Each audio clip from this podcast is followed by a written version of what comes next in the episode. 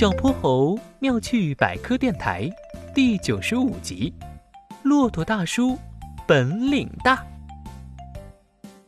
今天是沙漠夏令营的自由活动时间，天还没亮，小泼猴和哼哼猪就欢呼着跑出营帐，看一次沙漠日出，这可是他们俩最期待的事了。哼哼猪，你快点儿，咱们要找到最好的地方看日出。哼哼猪在后面呼哧呼哧地追着小泼猴，直到他们爬上了附近最高的沙丘。东方的天空也渐渐亮了起来，伴随着一束明亮却温柔的日光，红红的太阳终于从无边无际的沙漠尽头冒了出来。哇，真是太美了！小泼猴拿起相机，咔咔咔拍了好几张照片。太阳终于完全升起来了。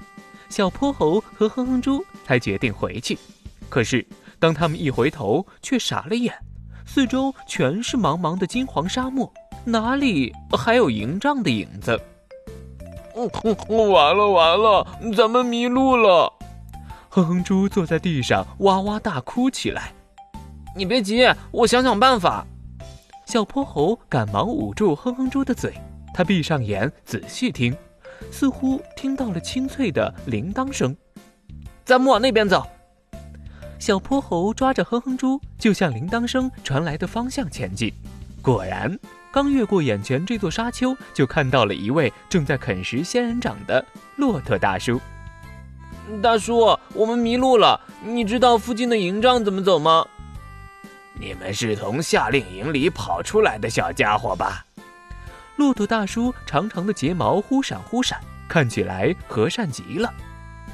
你们俩挺厉害呀，走了这么远，跟我来吧，我带你们回去。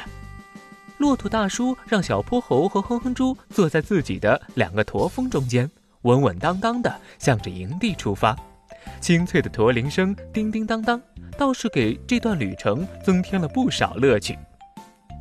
骆驼大叔，你刚刚怎么在吃仙人掌啊？不扎嘴吗？馋嘴的哼哼猪倒是也想尝尝仙人掌的味道。骆驼大叔张开嘴，你们看，我们骆驼嘴里长满了这些圆锥状的坚韧乳突，能保证我们控制食物都朝同一个方向，而且我们的嘴唇和舌头也更厚实，当然不怕仙人掌扎嘴了。小泼猴扶着骆驼大叔高高的驼峰，又问：“那这两个鼓鼓的包是什么呀？”“这是我的驼峰，这里面啊储存着很多的脂肪。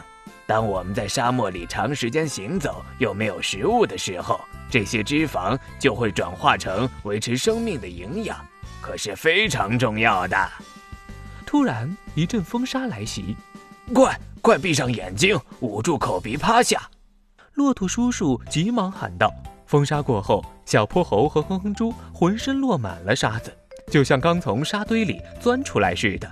而骆驼大叔依然在稳稳当当的前行着，长长的睫毛为他挡住了风沙的侵袭。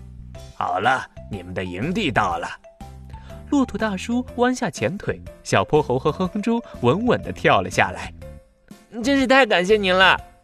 小泼猴邀请骆驼大叔一起拍了张合影，照片上，无边的沙漠像泛着金波的大海，三人的笑容真是比初升的太阳还要灿烂。